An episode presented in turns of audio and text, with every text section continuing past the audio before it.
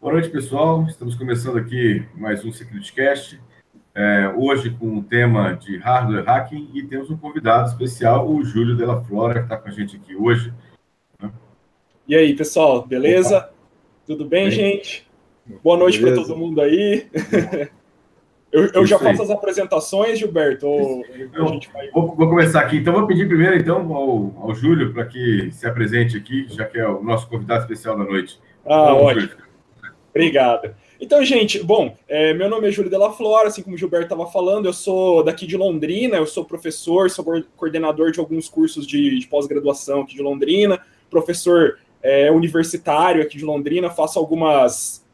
ministro algumas, alguns treinamentos, alguns cursos, é, também faço algumas consultorias na área de segurança da informação e eu sou é, entusiasta em hardware hacking, eu gosto bastante da parte de eletrônica, eu gosto bastante dessa mistura entre programação, dispositivos embarcados, Internet of Things e outras coisas, né? Então, o pessoal daqui do SecurityCast me chamou para que a gente pudesse fazer esse, esse hangout hoje, falar um pouquinho sobre hardware hacking, como funciona, quais são as, as, as primeiras etapas, o que, que a gente pode fazer para começar a entrar nessa área aí, para começar a aprender um pouquinho sobre essa área.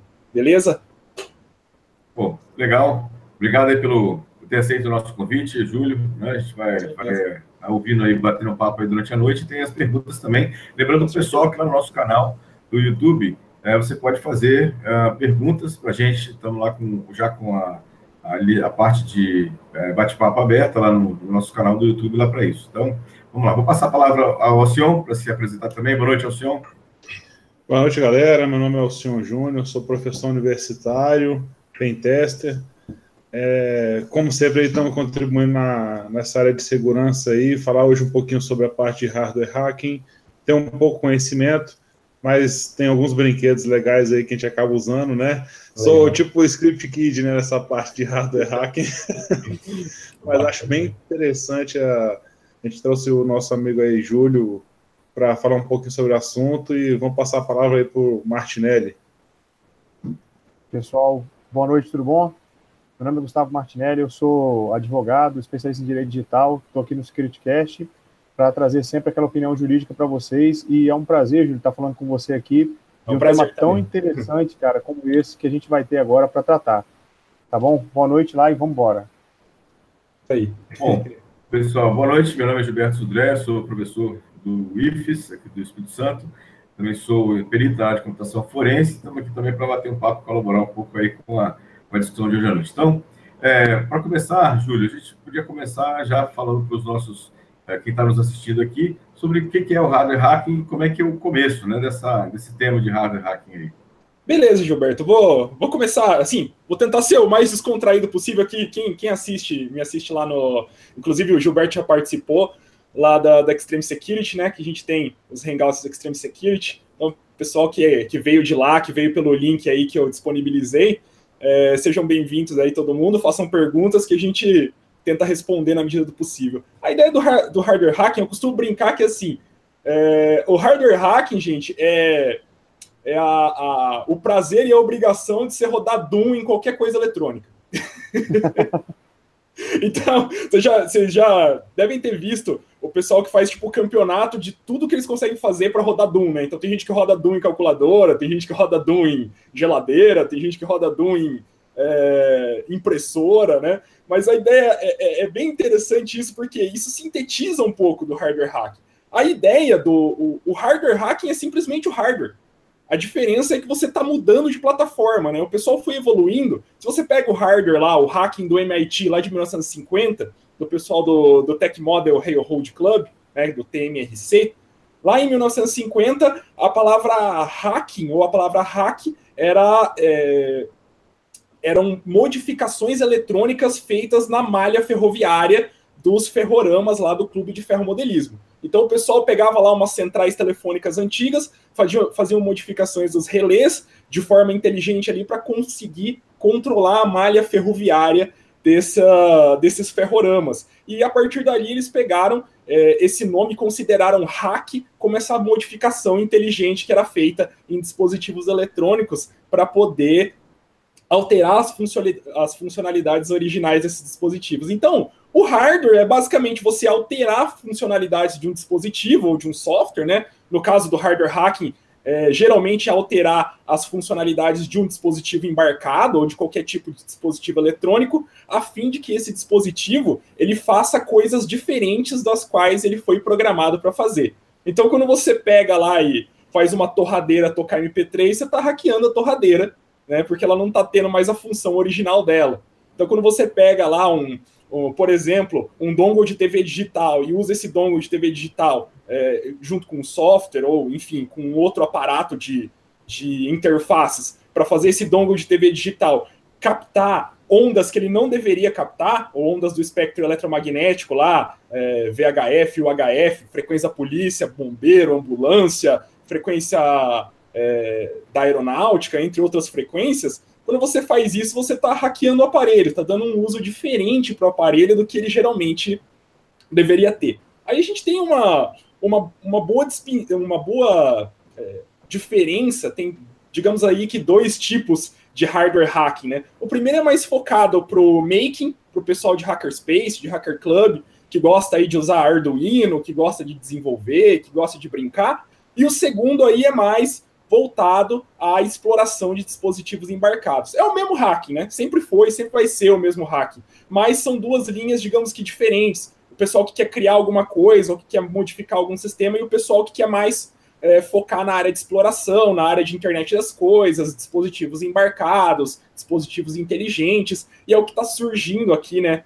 Nos nossos, nos últimos anos, nos últimos meses, é o que está surgindo. São dispositivos inteligentes que pelo seu processo de desenvolvimento, eles acabam saindo com muitas falhas, né? acabam não tendo um processo de desenvolvimento muito maduro. Esses roteadores chineses, essas câmeras IP chinesas, entre outros dispositivos inteligentes que a gente acaba comprando, e por não ter um processo de desenvolvimento muito maduro, eles acabam saindo com falhas, digamos aí, meio grotescas. Né? Nós temos falhas, é, digamos que para o IoT hoje, para o embarcado, nós estamos vivendo aí nos anos 90 da tecnologia né, para o embarcado. a gente tem falhas é, muito, digamos que falhas canônicas aí a gente tem hoje que nunca a gente teria numa, num sistema computacional baseado em arquitetura x86, baseado em arquitetura 64 bits, a gente não, não, não, não teria, mas em sistemas baseados aí numa arquitetura MIPS, num AVR, num ARM, a gente acaba tendo. Por quê? Por conta do ciclo de desenvolvimento muito apressado e por conta é, de, por ser algo muito novo, o pessoal acaba se esquecendo ou acaba não entendendo muito bem os processos e os meandros de desenvolvimento seguro desse tipo de hardware embarcado, né? Desse tipo, tipo de software embarcado. É mais ou menos isso, né? A ideia. Júlio, essa questão, por exemplo, do, dos, normalmente os, esses hardwares menores, né, de software embarcado, eles têm uma, um poder computacional menor também, ou seja, ele tem um poder computacional de, de assim, de menor capacidade, menor memória em relação a isso. Isso também ajuda a você ter softwares é, menos é, complexos ou, ou menos, é, assim, com, menos, com uma quantidade menor de, de segurança também, não? Uhum, sim, sim, contribui também. Aí a gente leva por dois lados. É, pode ser que contribua, porque o processo de desenvolvimento, é, por ter menos memória, às vezes eles têm que usar. Às vezes o pessoal usa versões é, do Linux, digamos, mais antigas, versões de kernel Linux mais antigas, ou é, utilizam alguns softwares mais antigos e não tem um processo de, de atualização. Geralmente, o hardware não tem um processo de atualização. vou, vou fazer uma, uma pergunta para vocês. Qual foi a última vez que vocês atualizaram o firmware do roteador? Por exemplo. Ah, essa é fácil, eu não lembro, ah. não.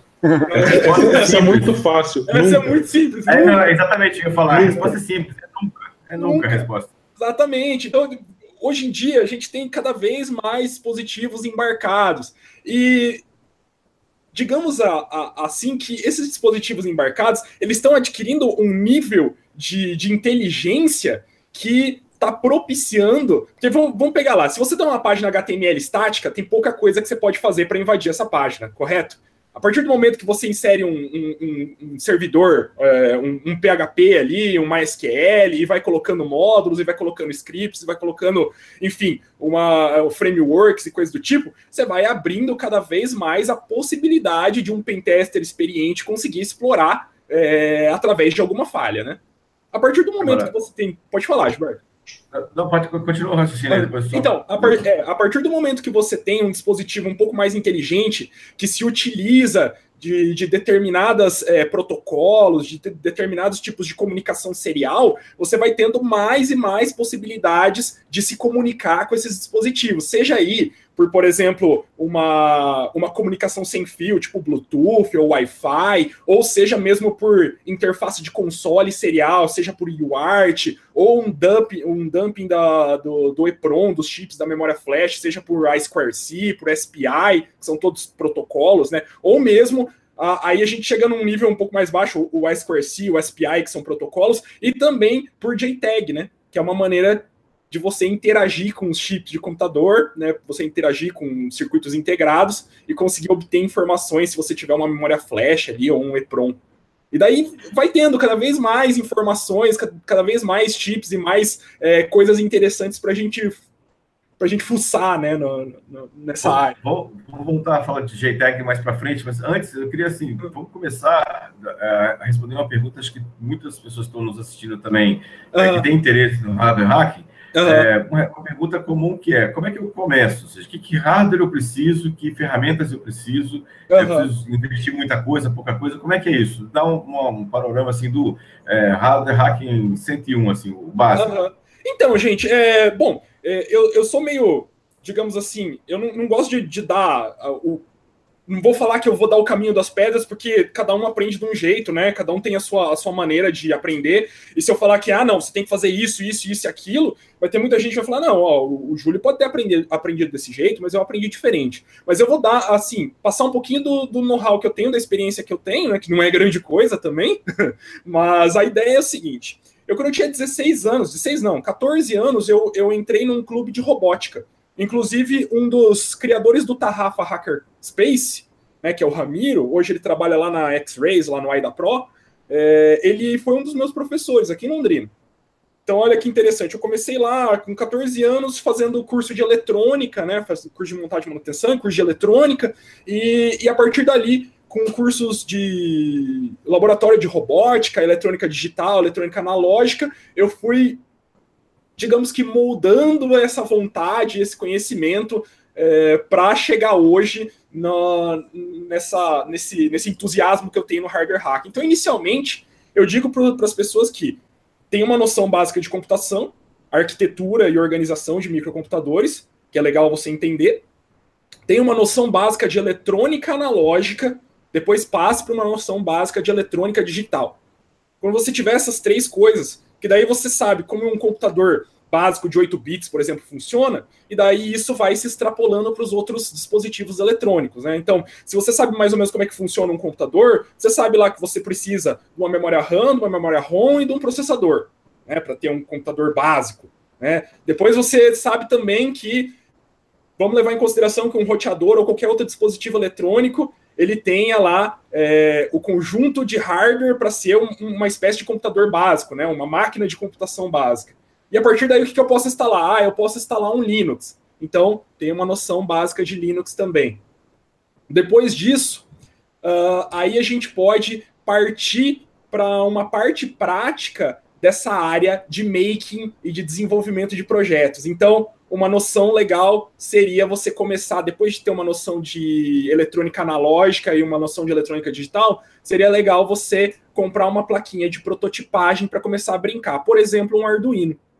Na minha opinião, é uma das melhores coisas que você pode fazer para começar nessa área. Brincar um pouco com o Arduino, fazer uns projetos básicos de eletrônica com Arduino, depois comprar um Raspberry, começar a ver como é que funciona o GPIO do Raspberry, né, aprender um pouquinho de linguagem de programação, aí um pouquinho de Python para poder se comunicar com a, a, a, interface de entrada e saída do Raspberry. Raspberry também tem é, comunicação por, por JTAG, né, também tem ISCORC e outras coisas, né, outros protocolos. Então, a partir daí, você já tem dois dispositivos muito interessantes para começar a brincar, que é um Arduino, pode ser um Arduino Pro Micro ou pode ser um Arduino Uno, e um Raspberry, que pode ser tanto a versão 3 quanto vocês estão me ouvindo, pessoal? Que aqui travou. O Gilberto travou. Não, estou ouvindo, estou ouvindo. Beleza, ouvindo. beleza, beleza. Ô, Júlio, é porque a gente põe no mudo para segurar o, o, o ambiente ah, externo, sim. entendeu? Ah, não, é que ficou parado aqui a tela, eu achei que a conexão tinha caído. Né? Aí, mas, mas retomando o raciocínio, aí você chega no, numa. é, você chega numa base legal que é você já tem uma noção de eletrônica e você começou a pôr a mão na massa. Aí você pega dispositivos como, por exemplo, um Raspberry e um Arduino, a partir daí você já começa a montar uma toolbox básica para começar a brincar com hardware hacking. Você tendo um Arduino, você já tem um, um, um, um pontapé inicial, depois você compra um Raspberry, você sabe, um Arduino aí é baratinho, você consegue comprar ele por uh, 2 dólares, 3 dólares na China, né? Aqui no Brasil você compra por coisa de 30, dó 30 reais, 35 reais. Um Raspberry, pelo menos o modelo, o modelo mais básico, o Raspberry, o Zero, né? O Zero W, ele tá, se não me engano, tem lojas aí que vendem ele por coisa de 70 reais aqui. Se você quiser um Raspberry um pouco mais potente, né? O, o Raspberry é, Pi 3, hoje, né? A última versão do Raspberry Pi 3, aí você vai pagar mais ou menos uns 300, 350 reais. Mas para começar, tendo um Raspberry Zero W, né? Que tem a versão com wireless, que você paga 5 dólares em tese, já seriam dois dispositivos bem interessantes e muito baratos para ter na sua toolbox e começar a brincar. Depois disso, a hora que você for é, pegando o jeito e começar a se interessar bastante pela coisa, aí eu posso citar uma série de outros dispositivos que vocês podem ter para estender a, a, a, brincadeira aí, para estender os estudos que vocês vão ter na área de hardware hacking. Mas inicialmente é isso, pessoal. Comecem a brincar com eletrônica. Né? Entenda o que, é um resistor, o que, é um capacitor, o que, que é um diodo, o que, que é um transistor. Né? E, saibam a diferença dos componentes. É, deem uma olhadinha lá em eletrônica digital também, como é que funciona um flip-flop, qual que é o, o básico da computação ali, tabela verdade, saber o que são as portas lógicas e como é que elas funcionam, que no final das contas é aquilo ali, aquilo ali é porta lógica. Né? No final de tudo, né, no, o, o, básico ali da circuitaria digital são portas lógicas. Então é mais ou menos isso, gente. Para começar, é eletrônica digital, eletrônica analógica, uma noção de, de sistemas operacionais, né, de arquitetura e organização, de microcomputadores, um pouquinho de Linux. Por quê? Porque na maioria dos dispositivos a gente vai encontrar uma versão pequena do Linux rodando. Então hoje o roteador de vocês tem uma versão pequena do Linux rodando, tem um kernel lá Linux e tem uma versão básica lá com, por exemplo, um Squash File System, né? Tem um, um bootloader lá, um pré-boot, o kernel Linux, um Squash File System e uma toolbox lá que geralmente é BusyBox. Então, a partir do momento que vocês sabem lidar com Linux, vocês já estão a meio caminho andado de também conseguir lidar com dispositivos embarcados que vão utilizar uma versão básica do Linux. Beleza? Ô, Júlio, você. Eu não sei se alguém estava guardando essa pergunta aí mais pro, pro final, mas ah. vamos lá colocar lenha na fogueira. Aquela ah. questão do ataque utilizando os dispositivos Mirai, que foi ah. uma questão assim, de atualização também de hardware, seria uma questão de hardware hacking? Se ou não, seria a exploração por e simples de uma falha? Como é que seria isso? Então, é, ele não chega a explorar o hardware em si, né? Porque o Mirai ele tinha uma a ideia dele era pegar dispositivos. Ele, ele, ele explora a ineficiência dos desenvolvedores, na maioria chineses, né? Mas a ineficiência dos montadores e dos desenvolvedores de se manter atualizado e de pelo menos ter uma política básica de segurança. Por que, que o Mirai fazia? Ele testava logins e senha padrão, né? Ele testava login e senha padrão e transformava aquilo numa botnet, né? Se eu não me engano, ele alterava DNS, alguma coisa do tipo. Eu não lembro direito o que, que ele fazia. É, faz um tempinho que eu, que eu estudei sobre ele. Mas a ideia é que ele fazia testes de, de senha e login padrão a partir daquilo, né? E depois transformava numa botnet e conseguia fazer o tráfego ir para onde ele quisesse. Mas a ideia é justamente essa. A partir do momento que você consegue, começa a brincar com firmware, aí eu já considero que, é, que já está voltando um pouco mais para o hardware hacking. Então, tudo que você começa a brincar já com firmware do dispositivo, você já está é, trabalhando com, com embarcado, né? Com programação para o dispositivo embarcado. Então, a partir dali, eu já considero disassembly para dispositivo embarcado, né? Debugging para dispositivo embarcado, tudo isso eu já considero que, na minha opinião, está na área do hardware hacking. Entendi. Né? Mas é uma, é uma ótima pergunta, bem interessante. Tem muita coisa agora, né? É, é como eu disse, o pessoal da China está lançando cada vez mais dispositivos que estão conectados à internet. Esses dispositivos conectados à internet, vocês vão ver a hora que explodir realmente o IoT, né? Que a gente tiver aí, sei lá, 30, 40 é, microdispositivos conectados à internet na nossa casa. Você imagina o tanto nível, o número de vetores de ataque que a gente vai ter a partir disso, né? Imagina que coisa absurda. Depois de um tempo que a gente tiver né, um tanto de dispositivos. Aí a gente vai ter o wearable também. Então, é, daqui a pouco o cara tá invadindo a sua geladeira. Se ele não tá invadindo a tua, geladeira, ele tá invadindo o seu tênis, né? Ou ele tá invadindo o seu relógio, ou ele vai invadir qualquer coisa, né? O seu carro, né? O carro já é já está na, na linha de frente faz tempo, né? Os smart cars aí já estão, já tem muita coisa sendo feita para smart cars. Cara, coisa interessante aí que eu tava até com o Sudrena Defcon aí, uns dois Defcons atrás, foi essa questão dessa parte de car hacking, né, cara? Pô, é, a gente viu uma palestra do é cara demais. mostrando a parte de como eles estavam é, atingindo efetivamente os sensores do Tesla. E aí foi até um Era pesquisador incrível. chinês e um americano que trabalharam nesse projeto juntos, cara. E, não, assim, é coisa. Tava mostrando como evitar, desculpa de cortar rapidinho, mas assim, não pode falar. Como evitar, exatamente evitar o cara fazer o bloqueio. Então o carro tava andando ah. e aí o cara conseguia fazer um fake, ou seja, para aqueles é, sensores que eles utilizam, né, nos para-choques. Então fazia o campo de sombra como se não tivesse uma pessoa, o carro ia devagarzinho e batia no cara. Então tem com equipamento simples, né? Com equipamento simples. Cara, é coisa absurda. Há, há, tempos atrás, acho que é 6, 7 anos atrás, eu, eu escrevi uma, uma matéria pequenininha aí sobre, sobre marca-passo sem fio e a possibilidade de você matar uma pessoa é, com um determinado modelo de marca-passo sem fio. Por quê? É, o marca-passo ele, ele tinha uma conexão sem fio para o médico receber os resultados, receber os logs do, do usuário, né? De, de quem tinha o implante. O que acontecia é que, numa determinada instância lá, você conseguia fazer um remote code execution no marca-passo. Então, você conseguia dar comandos para o marca-passo, através de uma interface, um console serial que você tinha. Conseguia fazer isso para o Wi-Fi. Então, o que, que o que, que eles conseguiram? Através de uma falha web, eles conseguiram explorar e trazer um remote code execution dentro do marca-passo e ele conseguia fazer o marca-passo disparar. Então, você conseguia fazer um, um coração fibrilar né, o coração de uma pessoa fibrilar por conta de um remote code execution numa aplicação web. Não vai muito longe não, Júlio. Se, se liga aqui, minha irmã tem um, minha irmã tem diabetes, ela tem um sensor que ela usa no braço que ela fica medindo a glicose. Não, ah, não, só medidor mesmo. Só medidor, aham. E aí, o RFID e tal, eu peguei no celular, baixei o, o, negócio do leitor de RFID só encostei, né? E naquele momento ele recebeu o sinal dizendo lá o número 115. Na verdade, eram, eram, eram miligramas né, de glicose que ela tinha no, no, então, assim, já consegue leitura. Imagina o que, que você pode fazer né, exatamente na bomba que você está comentando. A pessoa que usa aquela bombinha que tem um medidor, que você também vê, você pode também fazer o contrário, injetar ou evitar ou fazer um fake. Com né, certeza. De... Ah, teve um cara, inclusive, o Barnaby Jack, não sei se vocês lembram do Barnaby Jack da Sim. Defcon, né, o hum. que inclusive é, que faleceu, né, faleceu em 2014, né? O Barnaby Jack Foi suspeito, ele... né? Ele ia fazer uma palestra na Black Hat então, e... e era exatamente e era exatamente sobre isso, Gilberto, que ele ia fazer. Ele estava pesquisando sobre bombas de insulina, injetores de insulina automatizados, e ele tinha conseguido lá uma execução de código remoto, porque o Barnaby Jack em 2010 ou 2011, ele foi ele que começou o lance do jackpot, né, de ATM.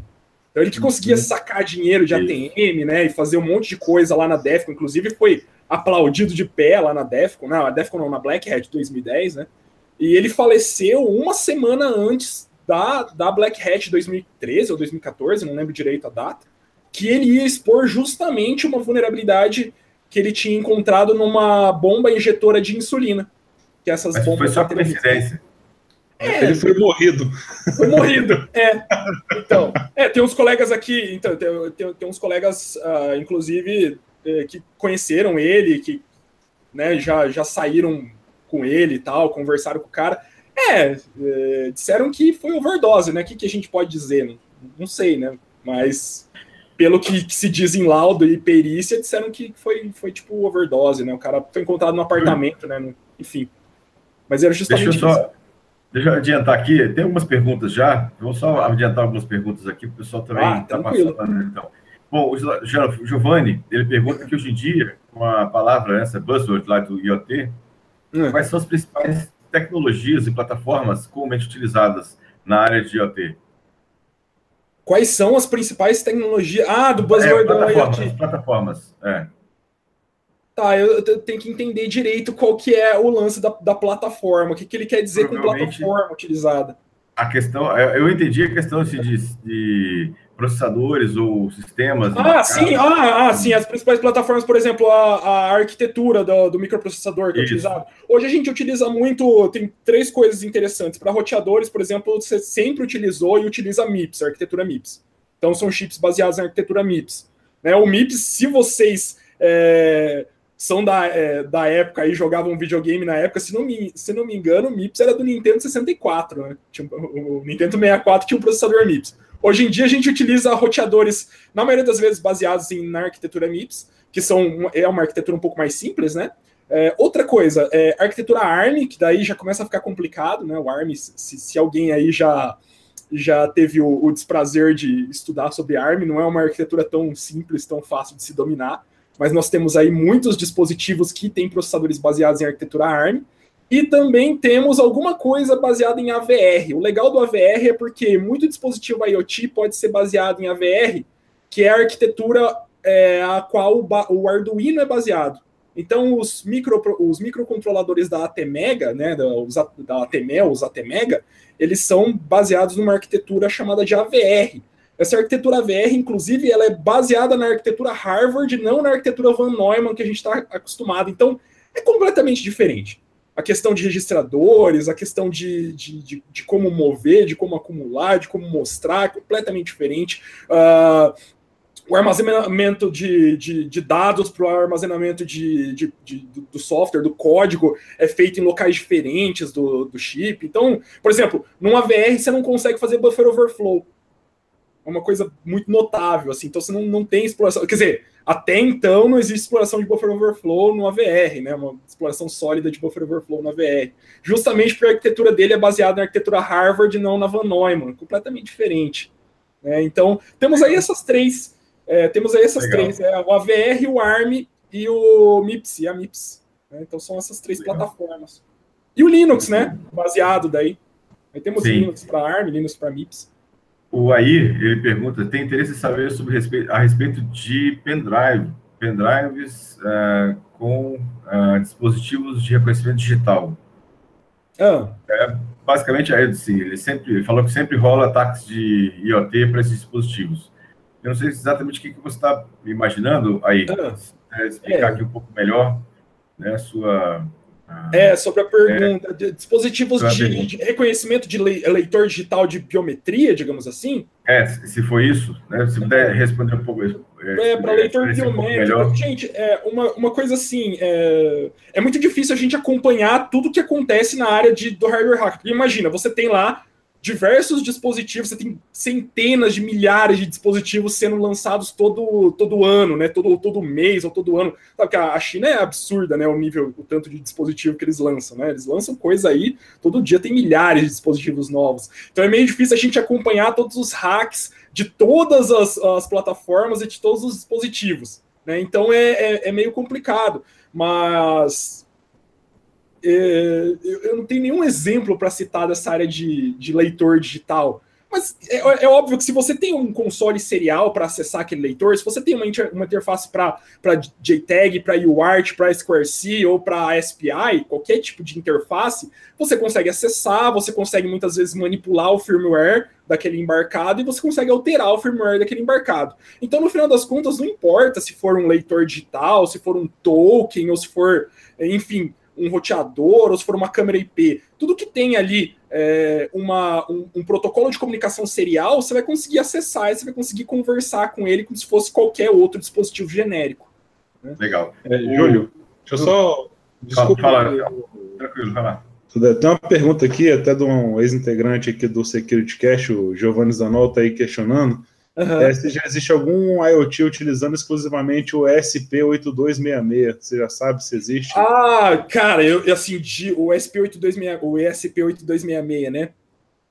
Até inclusive mandar um abraço aí pro, pro Zanol aí, cara, o bicho tá sumido Bacana. da galera. Então, é, o que, o que eu vejo muito é que os, os dispositivos, o USP8266, ele é um dispositivo largamente utilizado para a internet das coisas. Ele, ele, inclusive, foi feito com esse objetivo, né? A ideia dele foi é, ser um dispositivo para IoT, para a internet das coisas, para embarcado.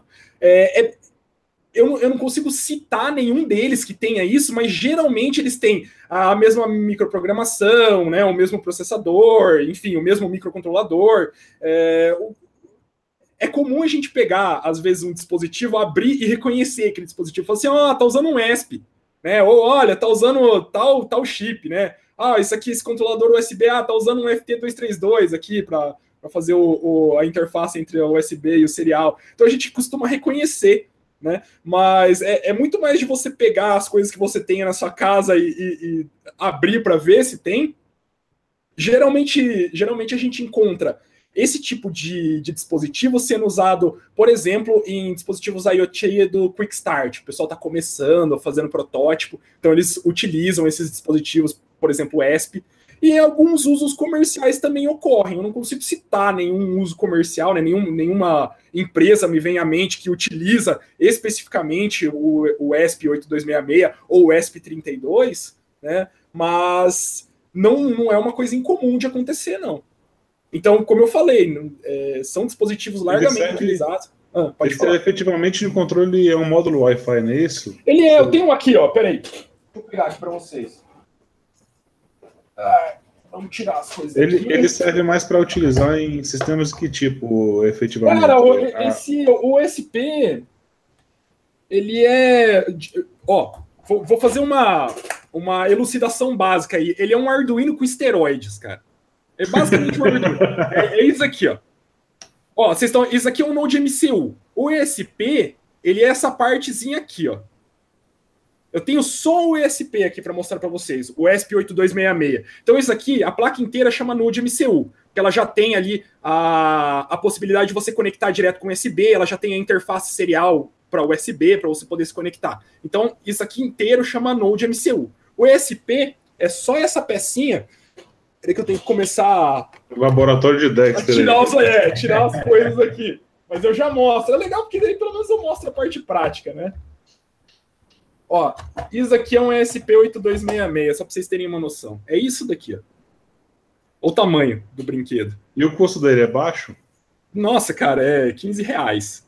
Caraca, é muito barato. é, isso aqui é incrível, porque ele tem assim tipo, mil vezes mais memória que o Arduino. A capacidade de processamento dele é, tipo, 80 vezes maior que o Arduino. Ele já tem Wi-Fi integrado, ele já tem vários módulos de comunicação integrados, sabe? Bem é, baratinho, né? É bem barato, é a evolução do Arduino isso aqui. E se você não quer pegar só o SP8266 para utilizar no seu embarcado, você pode simplesmente comprar o Node MCU, que daí ele já vem com uma interface USB, né, para serial, e você programa ele em C da mesma maneira, com a mesma ideia do Arduino. Então você só precisa de algumas bibliotecas e tal, distanciar, chamar algumas bibliotecas, mas você programa do mesmo jeito. Olha, olha a diferença última, de tamanho. Na última Latino eu comprei três, é, três Node MCU, custou acho que 7 dólares lá. Então, é, é uma coisa absurda, assim, é muito é barato. É, barato. é muito barato. É mais barato, inclusive, que o Arduino. A, a, a, apesar de ser é, ter maior velocidade que o Arduino, né? Apesar de ser mais, é, mais veloz, mais rápido, ter mais memória que o Arduino, ter recursos que o Arduino não tem, ele é inclusive mais barato que o Arduino. Hoje, com um Node MCU, você compra com 30 reais, 35 reais. É um Node é. MCU hoje no Mercado Livre. Ou em qualquer lojinha, aí você pega um Node Júlio, MCU. Deixa eu. É, o, é, deixa eu ver aqui uma, uma, uma colocação. O Felipe é, Exposto, né? O, falou que quanto mais code, maior probabilidade de falha e complexidade do projeto. É verdade. Quanto mais código, mais. É, exatamente. Mais é a questão que eu, que eu passei lá sobre o HTML estático. Você tem um site HTML estático, você tem um nível limitado de interações que você pode fazer com aquilo ali. A partir do momento que você joga um PHP no meio, que você joga um banco de dados no meio, que você joga um framework no meio, alguma coisa assim, você vai aumentando o vetor de ataque, aumentando a, a possibilidade de exposição daqueles diversas plataformas que estão é, interoperando ali. No hardware é a mesma coisa. Quanto mais, é, quanto mais pensante o hardware for, quanto mais tecnologia tiver naquele hardware, e se o pessoal não se atentar com essa questão de segurança, de ciclo seguro de desenvolvimento, vai ficar pior, cada vez pior. Eu vou aproveitar aqui uma pergunta do Giovanni Zanov. Falou, Giovanni, um abraço também para o Giovanni. Ele pergunta sobre o JTAG. É, ah. pode, pode afirmar que todos os sistemas embarcados possuem essa interface? E aí eu já vou pedir para você para explicar, antes de responder o Giovanni, o que, que é o JTAG, para quem não Cara, é, é, é uma das perguntas mais na área do hardware hack é uma das perguntas mais complexas que tem, você explicar o que é JTAG. Se você for procurar é, acerca desse, desse, desses hardware, é, acerca do JTAG, que é, agora ele não é um padrão, ele não é um protocolo, né? Mas se você for procurar, mas ele tem um standard lá que chama é o I3Z 1149, eu até abri, deixei do ladinho, porque eu sabia que o pessoal ia, ia perguntar sobre JTAG, né? Mas a ideia é o seguinte: é uma das coisas mais, mais complexas se você conseguir explicar para as pessoas o que, que é o diabo do JTAG. O JTAG ele começou lá, peraí que eu tenho até Tô até com uma colinha lá para mostrar, pessoal. Começou lá na década de 80, como era uma a, a ideia aí, JTAG vem de Join Test é, Action Group, né? E foi criada aí na, na, no meados dos anos 80 com uma associação de companhias, né, para resolver alguns problemas de complexidade de chips eletrônicos. Por quê? Antigamente você tinha uma cama, eles chamavam de cama de gato. Era uma cama de pinos que você utilizava para testar os hardwares embarcados. Né? Então você tinha lá toda uma série de, de, de, pinos que você tinha que pegar a plaquinha, testar manualmente aqueles pinos para ver se estava funcionando. Se o microprocessador estava funcionando, se todos os capacitores ali estavam no lugar, estava tudo funcionando, se faltava algum dispositivo, se faltava algum componente eletrônico. E daí o que acontece? O JTAG ele veio para tentar elucidar esse problema que os desenvolvedores de hardware, de circuitos, de chips eletrônicos tinham. Porque não, eles não conseguiam testar, eles não conseguiam debugar, eles não conseguiam desassemblar aquilo ali. Então, ó, uma definição boa de JTAG, inclusive estou usando o IoT Hackers Handbook aqui, é, o JTAG ele não é um padrão, ele não é um standard, ele não é um protocolo, ele é simplesmente uma maneira de você testar chips diferentes presentes dentro de um dispositivo e, e poder debugar esses chips. Então, o JTAG ele usa uma técnica que é chamada de boundary scan, né? E essa técnica aí ela possibilita que os, que os desenvolvedores eles consigam testar e diagnosticar dispositivos, é, PCBs embarcadas, né, PCBs já montadas, com uma maior eficiência né, do que o jeito tradicional, que era utilizando essa cama de, cama de pregos, que eles chamavam. Então é, é mais ou menos isso. JTAG é, é um pouco complicado de mostrar, mas vamos tentar definir de uma maneira bem tosca, bem rústica o lance do JTAG. É uma maneira que você tem para se comunicar diretamente com o chip. E daí você utiliza uma, uma interface que pode ser, por exemplo, um Bus Pirate, pode ser um GoodFat 42, pode ser um Deshikra, ou, ou, enfim, tem várias outras interfaces que você pode utilizar para fazer JTAG. E ali também você precisa de um software que tenha um banco de dados que identifique os chips que você está tentando se comunicar e que saiba conversar com esse chip. Porque o fato de ter um JTAG de você ter essa, essa maneira de se comunicar, não é um padrão. Cada montadora ela tem os seus próprios comandos e ela tem essa própria maneira de fazer o boundary scan de se comunicar. Entretanto, você tem aí esse consórcio que eles fizeram, essa, é, digamos aí que eles fizeram esse uh, esse pseudo padrão aí, essa maneira de se comunicar para que fique mais fácil de testar os chips. Você pode usar um software, por exemplo, o OpenOCD. É um software chamado OpenOCD, onde você liga ele junto com o Bus Pirate e você consegue se comunicar com determinados chips, não com todos, mas ele tem uma boa biblioteca de circuitos integrados ali para você poder se comunicar. Óbvio que o chip precisa ter, né, o, o dispositivo, o, o, microcontrolador, ele precisa ter a capacidade de se comunicar por JTAG. Júlio, deixa eu só te interromper só um pouquinho. Explica uhum. o que é o Bus Pirate também, que algumas ah, pessoas o, também é, não... Beleza. Então, o Bus Pirate é o seguinte, é, entrando aí na parte de. Eu tenho, um, eu tenho um PDF aqui, um PowerPoint, se vocês quiserem, eu posso até compartilhar aqui para mostrar para vocês. Mas eu, eu vou compartilhar aqui para mostrar, ficar mais fácil. Ó, gente, isso aqui é o Buzz Part, ó. Estão conseguindo ver aí? Deixa eu dar um full screen aqui. Beleza. Isso aqui é um Buzz Part. Uh, a ideia do Buzz Part, assim como está escrito aí, ele é, uma, é um tipo de, de hardware hacking universal, né? De, de, de tool universal para hacking. O que, que ele faz? Ele consegue aí, é uma espécie de interface universal que serve para você se comunicar por barramentos de, de comunicação. É, entre os, os protocolos, aí, entre as comunicações que ele suporta, aí ele suporta comunicações chamadas de OneWire, o I2C, que é o I2C, o SPI, que são maneiras de se comunicar de maneira serial, né? Também o JTAG, o JTAG, que é o que a gente estava falando até agora, o UART, que é o Universal Asynchronous. Não lembro o R mas é transmission.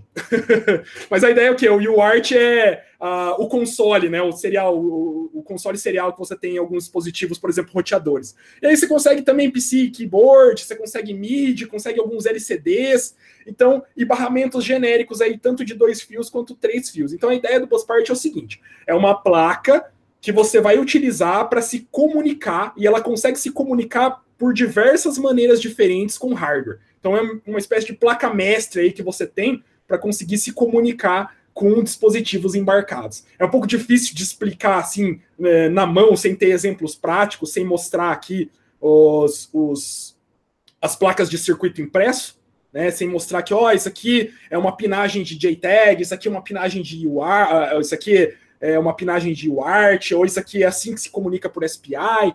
É um pouco difícil de mostrar, mas a partir do, do dessa figura aí, vocês já podem dar uma olhada em como é que funciona o Buspart. Existem outras placas que servem mais ou menos para a mesma coisa, por exemplo, o GoodFat. O GoodFat também é um adaptador que serve para JTAG, é, ele também serve para SPI, que é um outro, um outro protocolo, né, mas que funciona mais ou menos da mesma maneira. O I2C, o, o SPI e o JTAG, é, a grosso modo, me perdoem aí os, o pessoal mais especializado que está assistindo, mas a grosso modo ele serve para se comunicar com o chip. Então serve para fazer dump do firmware ou serve para escrever o firmware no chip. É isso que ele faz. Então aí a gente tem o GoodFat, que inclusive é feito pelo. O GoodFat foi feito pelo Travis Goodspeed, não sei se vocês conhecem o Travis Goodspeed, e também o Michael Osman, que estava esses tempos atrás aqui na, na RoadSec, né? Michael Osman. E o que, que acontece é que o GoodFat também serve para a mesma coisa. Ele tem algumas modificações, ele se comunica com alguns é, microcontroladores diferentes, mas é, no final das contas funciona da mesma maneira. E temos um terceiro aí também que é o The Shikra, esse daqui eu não tenho, né? Confesso que eu não tenho um desses aqui, mas também serve para fazer comunicação aí, se comunicar com, com JTAG, se comunicar por SPI, se comunicar por I2C, se comunicar por UART, entre outros protocolos, entre outras formas de comunicação. É um pouco complicado, né? Você percebe que começa Sim. a ficar meio. Deixa eu tirar aqui do. Pode falar, Gilberto. É, se, tivesse, se alguém estiver escutando a gente aqui e quiser escolher um dos três, qual dos três ele, ele começaria escolhendo? É, o mais fácil de encontrar é o Buzzpart. É o mais fácil de encontrar. Um, um Buzzpart hoje na China você vai pagar 30, 30 dólares nele. 32 dólares. Inclusive, tem lojas aqui no Brasil que vendem o Buzzpart, ele custa em média 150 reais. Não é um investimento tão grande. O que acontece é que o Buzzpart ele é um pouquinho, digamos assim, ele não é tão user-friendly quanto, quanto poderia ser. É, eu tenho um GutFat 42 aqui, ele é bem mais user-friendly que o Buzzpart, mas nada que um, um, perder uma semaninha aí estudando e brincando com, o, com a plaquinha, nada que você não consiga se, se inteirar. O GoodFat é assim, ele se comunica por serial com o computador, então você espeta ele. Eu tenho um aqui também, vou mostrar para vocês. Então, ó, isso aqui é o Good Fat. Percebam que as plaquinhas todas são muito pequenas, né? isso aqui é o Good Fat, ou Good Fat não, isso aqui é o Pirate.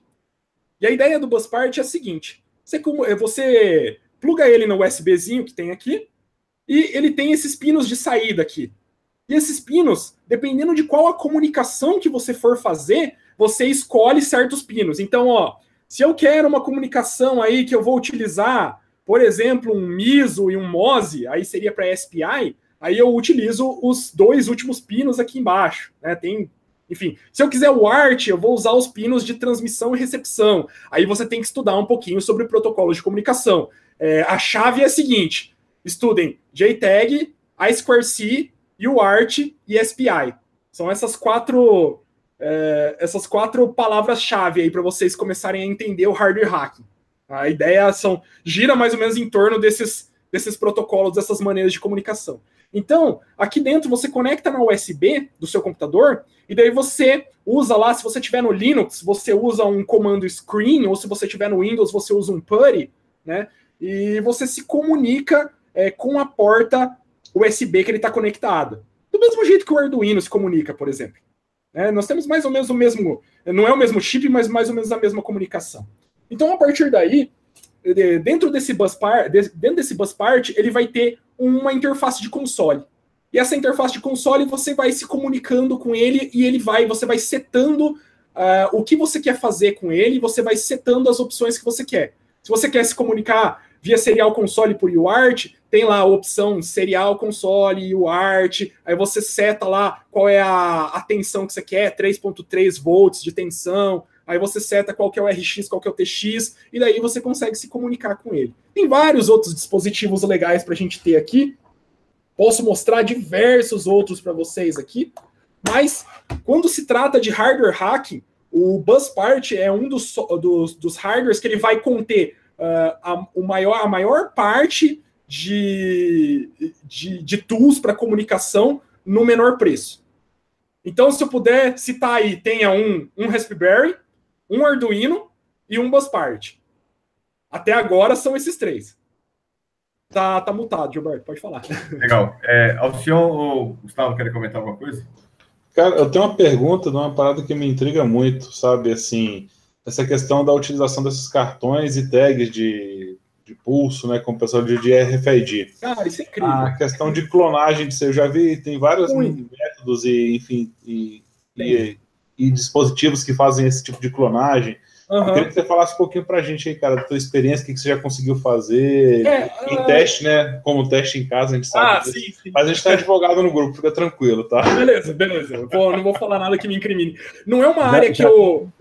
área depois também. O que foi, Gustavo? Não ouvi, não entendi. Já estou indo perguntar sobre isso também daqui a pouco. Pode falar Opa, aí. Com certeza. Inclusive, eu tenho aqui, eu até separei para a gente discutir. É, essa semana saiu uma, uma brincadeira com o RFID aí.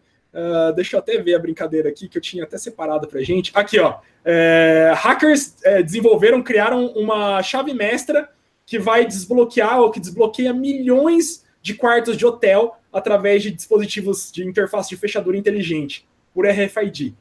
Então, isso aqui é a, a, a, a matéria que saiu dia 25 de abril de 2018, aqui no thehackernews.com. Cara, o que, que eu posso falar para vocês acerca desse, dessa tecnologia? Tem um hardware bem interessante para essa tecnologia. Vou compartilhar de novo a tela aqui para vocês darem uma olhada. É esse hardware aqui, ó. Dá para ver aí? Tá piscando o negócio? Tá meio estranho? Aí, foi. Agora foi. Beleza. Estão vendo isso aqui que eu estou passando o mouse? Isso aqui é chamado de Proxmark. Proxmark 3. Isso aqui é uma interface para você fazer ataques de, de RFID e de tags de NFC. Então, o Proxmark, inclusive, como ele é uma solução empacotada, ele é relativamente caro. Relativamente não, é caro pra porra. ele custa coisa de 350 dólares. Então você imagina. É um dispositivo que custa. Isso é cerca... é caro. É caro, para mim é caro, na minha opinião é caro. 350 dólares eu compro um PlayStation 4. Depende né? do que você queira fazer, né? Não, exato. Por exemplo, se eu fosse um pesquisador, é que tem muita coisa. É, tem muita coisa é, relativamente cara, né? O hardware hacking não é tudo muito caro. O, o, mais caro que você vai chegar aí é 650 dólares numa Blade RFX40, que é um dispositivo aí para RTL, né? para SDR, para Software Defined Radio, né? Para você tanto receber quanto transmitir informações em espectro eletromagnético. É o que você vai conseguir. Mas um, um por exemplo, você não necessariamente precisa do Proxmark, aí que entra a parte do Arduino, você consegue fazer muita coisa com JTAG, com RFID, é, no, no, no, Arduino, JTAG, eu já me, já me confundi, né? Com RFID, com NFC no Arduino, é, você consegue simular ali dispositivos que, que fazem tags, você consegue é, ler e gravar tags, é, entre outras coisas, simplesmente utilizando um Arduino e um módulo de leitura e gravação de RFID. Aí vai de depender de qual a frequência, né? Porque tem duas frequências mais utilizadas de RFID. Não me recordo direito quais são as frequências, mas são duas frequências mais utilizadas. Mas se você quer algo assim, digamos que mais contundente nessa área e não quer se aventurar muito, porque essas daqui que eu estou mostrando para vocês são soluções empacotadas. Vocês percebam que todas essas são soluções empacotadas. Então nós temos aqui um Rubber Duck, nós temos aqui um Wi-Fi Pineapple, nós temos aqui um LANTurtle, tem um Bash Bunny e tem um Hack RF. Tudo isso aqui empacotado e justamente por ser empacotado é mais caro. Né? Sempre por ser empacotado é sempre mais caro. Mas Se você quiser algo mais contundente, digamos assim, que você não precisa é, é, ter muito conhecimento de eletrônica, montar do zero e, e enfim, é, procurar é, vasculhar o GitHub atrás de, de, de, de, como montar e de tutoriais, você pode pagar aí seus 350 dólares, comprar um Proxmark, tem uma comunidade grande por trás do Proxmark que alimenta isso. Inclusive, vou mostrar para vocês que é exatamente o Proxmark que é utilizado para esse fim aqui, ó. Observem aí a matéria que eu estava falando para vocês. Então, né, hackers build a master key that unlocking millions of hotel rooms, né? A, a ideia é exatamente essa. Percebam que o que o cara tá na mão aqui, isso aqui é um Proxmark. Isso que ele tá na mão. Ele tá desbloqueando, ó. Isso aqui é um Proxmark, ó. Isso aqui é só uma antena para extensão dele. Você pode tanto conectar ele numa antena maior, quanto simplesmente utilizar ela acoplada no, no próprio dispositivo. Mas isso aqui é um Proxmark. E a ideia é, é, apesar de você ter um hardware, os pesquisadores que desenvolveram a, a, a Master Key, eles desenvolveram um software para isso, e eles não publicaram esse software. Mas se você tiver um pouquinho de tempo e, e, e, um pouquinho de entusiasmo nessa área, você consegue desenvolver alguma coisa também na área do RFID, também na Sim. área né, desses dispositivos de. nesses tokens e nesses dispositivos relacionados. Júlio, nessa, já que nós estamos falando sobre descoberta de vulnerabilidades e ataques, essa situação, fala um pouco para a gente da, dos projetos, dos programas de bug bounty é, de, que fabricantes têm sobre a questão de hardware. Fala um pouco sobre como é que funciona isso e como é que então, é, que estiver querendo pesquisar sobre isso também. Beleza. É, o, o, o, lance do bug bounty hoje em dia não, não é tão não é algo tão contundente quanto se fosse é, para web. Que hoje você sabe, o bug bounty a maioria dos, dos programas de bug bounty são para web. Mas hoje já temos diversas empresas que fabricam dispositivos inteligentes. Tem, tem muito, por exemplo, roteador, né? Tem empresas que desenvolvem roteadores, que desenvolvem suítes, que desenvolvem é, appliances inteligentes para network, que fazem sistemas de bug bounty. Por exemplo, a UbiKit. A UbiKit desenvolve e, e, e, tem sistemas de bug, bug bounty que eles disponibilizam na HackerOne, se não, não, não me engano, ou na BugCrowd, não lembro qual das duas. Inclusive, um colega nosso aqui, o, Michael Maia, né? Michael Vitali, ele é, fez um bounty bem legal, tá no site dele lá, ele, ele escreveu lá, fez um post bem bacana, conseguiu um dinheirinho bem legal com o roteador da UbiKit. Foi mais para a área de. Ele estava testando algumas coisas de embarcado, foi mais para a área de web, mas é num dispositivo de hardware. Então está começando agora. O pessoal está começando a se importar com bug bounty de hardware agora. Então estão tendo algumas alguns bounties aí, mas ainda nada muito expressivo. Lógico, é, dispositivos, é, empresas que têm o seu próprio sistema de bounty, por, por exemplo, Google, ou enfim, Amazon, ou enfim, essas, essas empresas grandes, elas é, você submete falhas de hardware e elas vão responder de acordo, né? Se for uma falha realmente grande, elas vão te pagar um, um tanto lá relacionado, mas em, é, ainda hoje, nesse tipo de plataforma, por exemplo, BugCrowd ou HackerOne, ainda não tem tanto bug bounty relacionado a hardware. Tem um ou só explicando, Só explicando para quem não, não entende o que é a expressão bug bounty, são programas em que os fabricantes oferecem dinheiro para pessoas descobrirem e reportarem, obviamente não colocarem público antes, né? Reportarem uhum. essas, essas é, falhas, né? falhas, exatamente.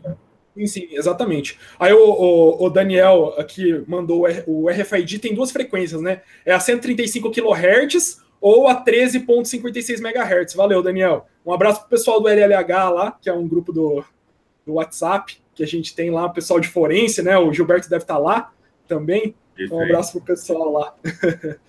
é, inclusive, uh, o, o, lance do bug bounty, a gente tem muito bug bounty para a área de, como, como eu estava falando, para a área de desenvolvimento web. É muito para a área de desenvolvimento web. É, é comum a gente ter bug bounty para web. Mas temos aí alguns bug bounties para hardware um pouco tímidos por enquanto, mas a tendência é que eles aumentem. Inclusive, na, agora, para a era que a gente está entrando de wearables e de internet das coisas, né? Então, provavelmente a gente vai ter mais bounties relacionados a isso. Alcion e Gustavo, querem comentar alguma coisa, alguma pergunta? Na verdade, Júlio, eu queria ver com você é, se alguém já analisou, ou você já tiveram algum relato de algum fabricante, embora tenha esses programas como vocês estão descrevendo aí, em que ele questiona que o hardware dele, que o firmware foi violado, há uma violação de repente de direito autoral, ou alguém já houve algum processo, alguma representação policial nesse sentido? Você já ouviu falar nesse de algum fabricante reclamar uh, de se sentir violado pelo, pelo o analista, ou cracker, ou hacker, ele é, entender o funcionamento, às vezes até decodificar de o código para trazer possivelmente um fonte ali, né? Sim, isso, isso acontece o tempo todo com consoles, com videogame. O tempo todo. Então, assim, a Sony processa o tempo todo o pessoal que mexe com firmware, que tenta. É, por quê? Porque quando eles pegam para mexer, por exemplo, o Nintendo Switch foi. É, encontraram alguns exploits agora, faz poucas semanas, é coisa de uma semana, no máximo duas semanas, encontraram alguns exploits para é, fizeram, né, desenvolveram, encontraram vulnerabilidades e desenvolveram uns exploits para execução de código remoto dentro do Nintendo Switch. Então isso acontece direto, tanto que o pessoal que mexe nessa área eu não lembro se vocês, se vocês é, pegaram a época do George Hoots lá, o, que desbloqueou, desbloqueou tanto o iPhone quanto o PlayStation 3, né? Ajudou no desbloqueio do PlayStation 3, o GeoRoot. Uh, o GeoRoot mesmo ele foi processado pela Sony, se não me engano. Depois foi contratado pelo Facebook, né? Mas ele foi inicialmente processado pela Sony por quebrar é, o software de proteção do, do, PlayStation 3 e por conseguir rodar homebrews no PlayStation 3. Então foi exatamente isso que aconteceu. Isso acontece muito em, em videogames, é, inclusive a partir da sexta, sétima geração para cá, porque os videogames começaram a ter conexão com a internet. E isso acontece é, há muito tempo já nessa área de consoles. Por exemplo, PlayStation 2, como é que desbloqueava? Você colocava um chipzinho lá no PlayStation 2, ele fazia o bypass para poder ler CDs é, que não eram originais, né, CDs falsificados. Isso acontece há muito tempo. E as empresas elas têm a tendência de de não gostar desse tipo de, de hacking, porque isso afeta diretamente a questão monetária delas. Por exemplo, a Sony ela perde milhões de dólares todo ano com a questão de, de hacking, né? Com a questão de, de desbloqueio de console. É, mas eles têm a tendência de não alardear muito esse tipo de processo.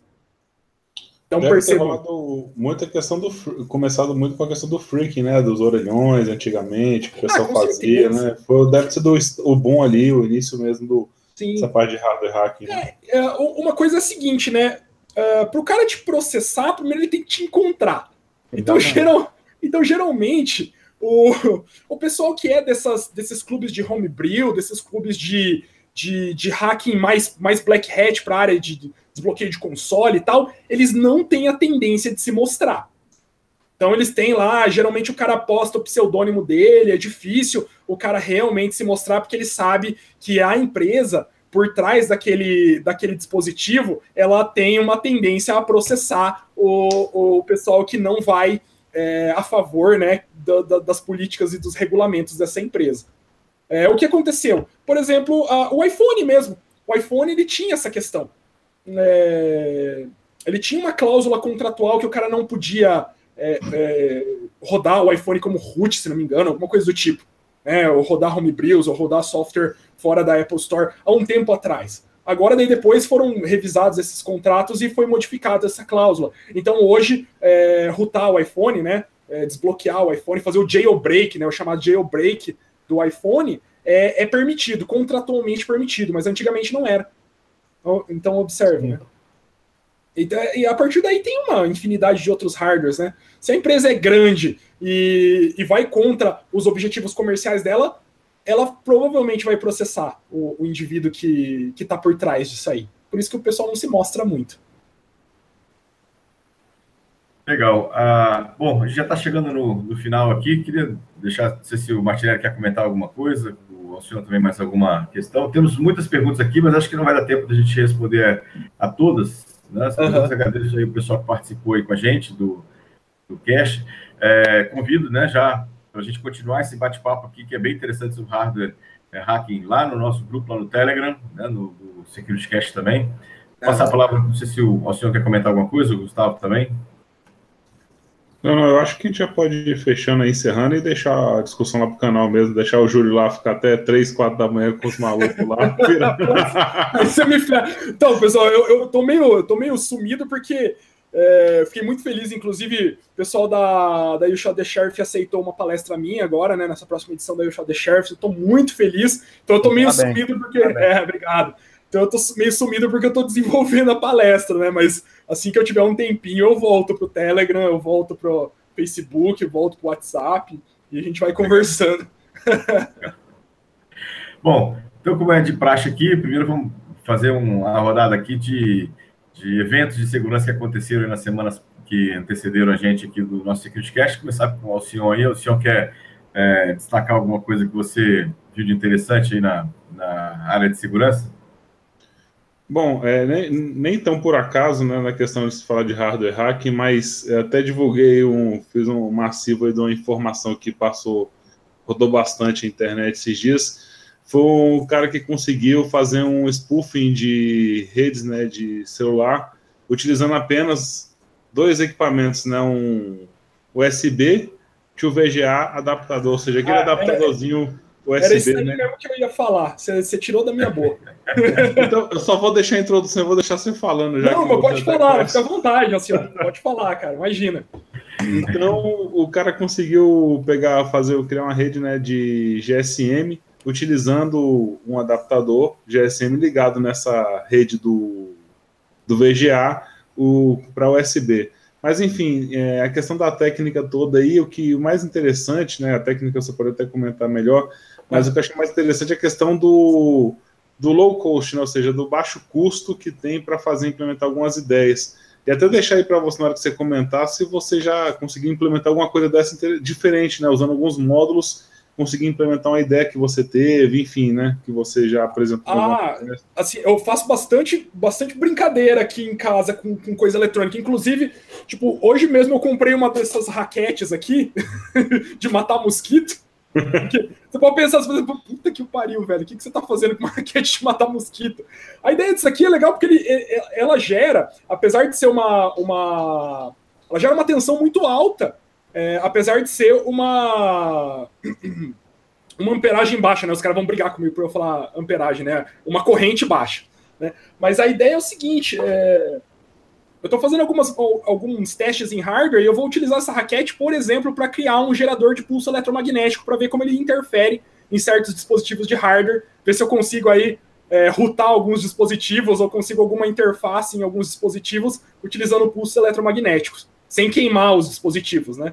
Mas uma coisa legal que você estava falando aí é esse, desse software definido por rádio, aí, desse é, Software Defined Radio, que é o Osmo FL2K, esse que você está falando que é, inclusive, já comprei na China. Vamos esperar chegar, né? É um adaptador USB 3.0 para VGA. Se não me engano, ele utiliza o sincronismo vertical, a frequência do sincronismo vertical para gerar essas, essas ondas e para conseguir se comunicar através de ondas de rádio. O que acontece é justamente isso. É muito barato, custa 5 dólares.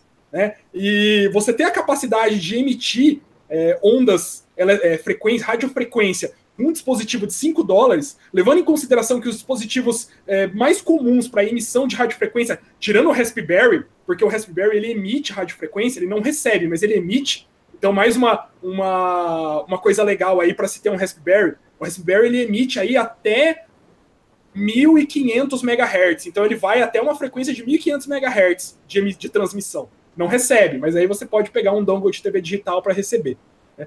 Mas é, se você pegar um dispositivo, por exemplo, um, uma Blade RF-X40, ela custa 650 dólares. Se você pega um hack RF, ele custa 300 dólares, 320, 340 dólares. E um dispositivo desse custa 5 dólares.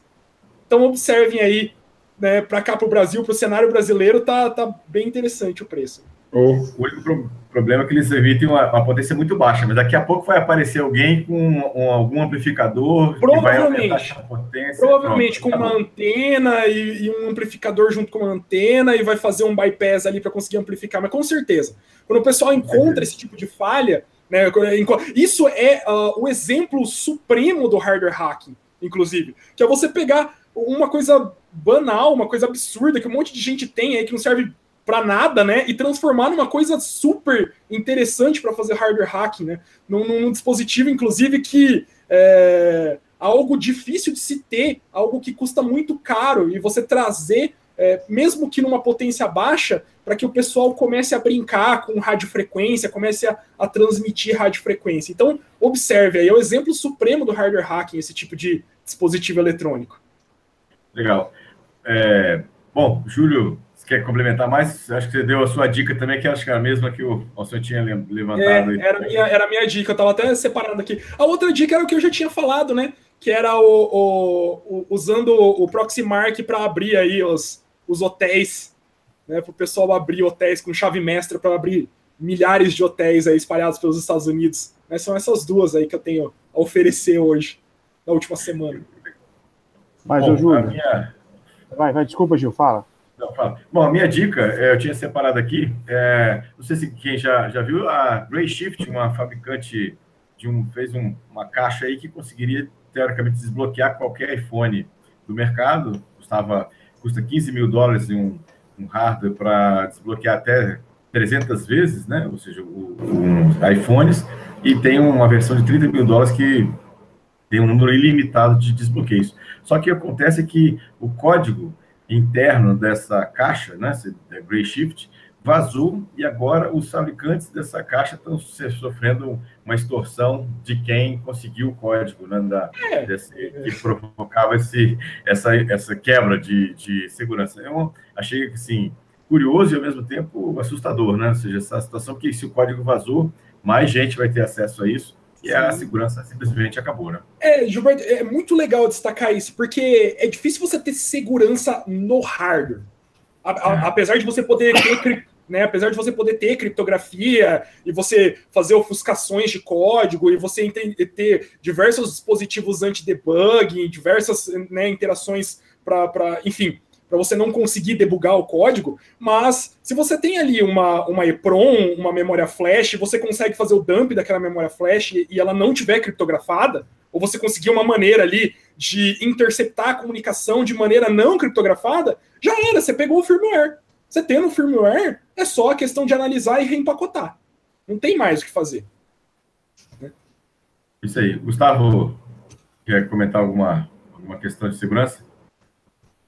Não, Gil, eu estava, na verdade, aqui até, até procurando já alguns tribunais, algumas decisões envolvendo algum tipo de hardware hacking, mas eu não encontrei. Eu queria, é, o Júlio acabou comentando agora a questão da segurança, eu queria só voltar nesse ponto e saber assim, Júlio, porque quando a gente vai para a internet das coisas, né, o IoT, e até é, veículos né, que em um futuro muito próximo não vão ter motorista, é, como é qual, quais são os vetores de defesa para para o tipo de ataque? Ou, ou, ou, não tem realmente gente tá... eu posso estar falando besteira. É tem mas é muito difícil de se implementar né? A primeira coisa é você tentar fazer um processo de comunicação criptografado ali dentro é a primeira coisa que você tem que tentar se isso é possível ou não aí eu já não sei te explicar Dependendo do, do, do, microprocessador, dependendo do microcontrolador, dependendo da maneira como se comunica ali, é, você tentar dificultar ao máximo a extração de informações dentro daquele hardware embarcado. Isso seria uh, a primeira etapa. As pessoas, as, as montadoras, os desenvolvedores, elas já tentam fazer alguma coisa parecida, mas a gente ainda não tem, é, é, enfim, nós tínhamos uma, uma grandíssima segurança por obscuridade nessa questão. Tanto, é, por exemplo, hoje eu tenho um portão eletrônico aqui em casa. Eu sei que esse portão eletrônico ele usa um controlinho do portão ali que é, utiliza uma tecnologia Learning Code e a partir dessa tecnologia eu com um Raspberry, eu, com um Arduino e um, um módulo emissor de radiofrequência consigo abrir o meu portão. Consigo lá clonar o meu portão e abrir. É, até um tempo atrás, enquanto a gente não tinha esses dispositivos à mão, esses dispositivos não eram baratos e não era difundido, aquilo ali estava no âmbito da segurança por obscuridade. Nós estávamos ali numa, numa sombra de segurança onde as pessoas elas não tinham equipamento para conduzir o teste. A partir do momento que você começa a ter equipamento para conduzir o teste, aí a imaginação e o tempo livre das pessoas é o que vai determinar o que, que eles podem fazer. Inclusive, por exemplo, eu tenho um roteador aqui é, e eu fiz esse ataque baseado numa, numa palestra da DEFCON de 2017, aí do ano passado. Nessa palestra da Defcon é o seguinte: uh, eu consigo um acesso root ao roteador simplesmente fazendo, provocando um curto-circuito entre o data out e o chip select de uma memória flash, né, dentro do dentro ali do roteador, eu faço um curto-circuito entre o data out da, da, da memória flash e o chip select dela, e a partir dali ele não carrega certos módulos do kernel Linux, entre eles o módulo de segurança para login do kernel Linux, e isso me traz uma interface serial de root no, no roteador a partir apenas de um curto-circuito na memória flash desse, desse roteador. Isso é chamado de glitch hack, né? É um dos tipos de glitch hack né, que são conhecidos. Então, observe, né? Você. É, como é que eu posso fazer é, esse ataque?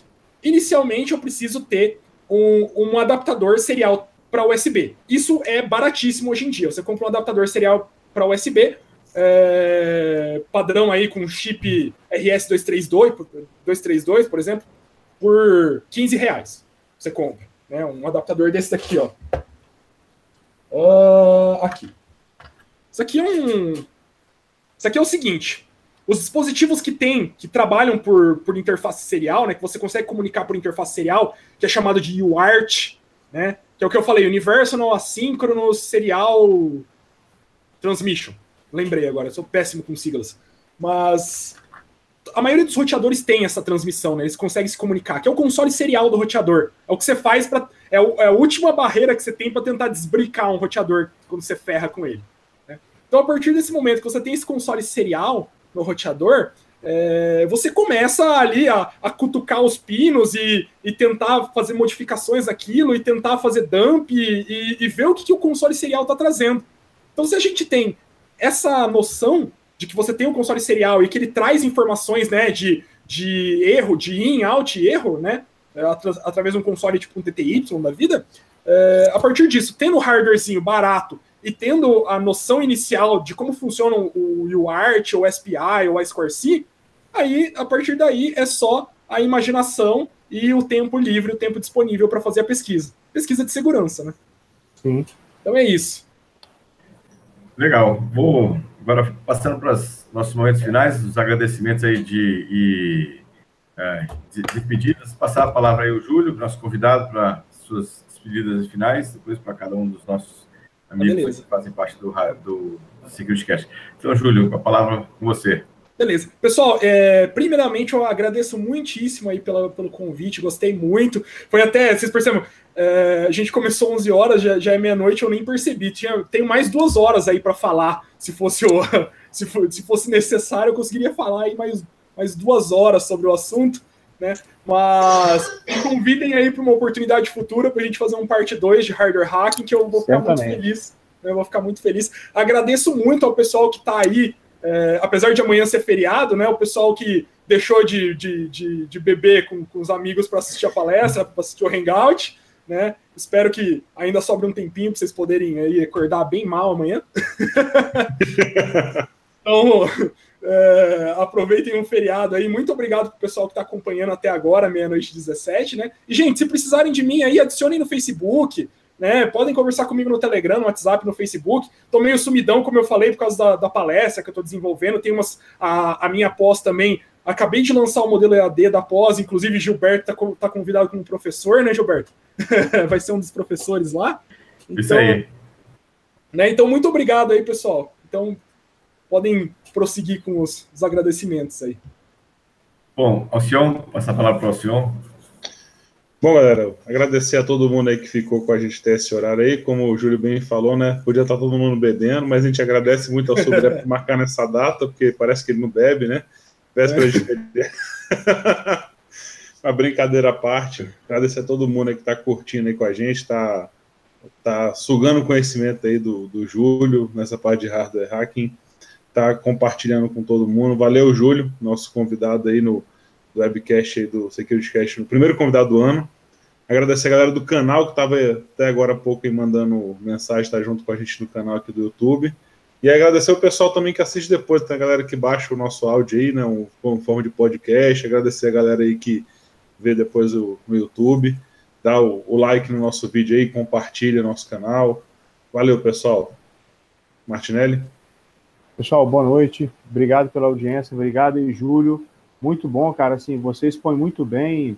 É, como você falou, assunto para três horas fácil a gente teria, porque cada vez mais fica surgindo temas para a gente discutir. Parabéns aí pela, pelas colocações, pela palestra e, e, por ter aceito também. Obrigado por ter aceito o convite do nosso canal. Mandar um abraço para o Giovanni também, o Zanol aí, que nos assistiu, participou. E é isso aí, galera. Obrigado. É, se possível, curte o nosso canal, dá like no nosso vídeo e ajuda a gente a, lá no, no YouTube, por favor. Beleza? Júlio, obrigado mais uma vez. Eu que agradeço. Olá, pessoal. Bom, queria começar agradecendo ao Júlio, né? Obrigado aí pela disponibilidade de estar aqui com a gente, batendo papo, compartilhando um pouco do conhecimento que ele tem com todos nós aí. Obrigado mais uma vez pela participação, foi excelente. O pessoal gostou pra caramba. Né? Mandaram vários abraços aqui para você, o pessoal gostou realmente bastante. Ah, eu agradeço muito. É, vou lembrar o pessoal que a gente tem lá a nossa página no Facebook, facebook.com.br SecCast. Temos também lá o nosso canal do YouTube, youtube.com.br SecurityCast. E nosso uh, uh, Telegram, nosso grupo Telegram, que é o maior grupo, pelo menos até onde eu conheço, o maior grupo de segurança da informação em língua portuguesa no Telegram, que é o t.me barra SecCast. Então, quem estiver por aí, estou à disposição aí de todos. Aí, obrigado mais uma vez pela audiência, quem está nos assistindo e quem também nos vai, nos vai nos assistir depois com o, o cast gravado. Um abraço a todos. Ficamos aí à disposição até o próximo, daqui a 15 dias, mais um Security Cast. Um abraço, pessoal. Boa noite. Boa noite, Boa noite. Obrigado. Um abraço, galera.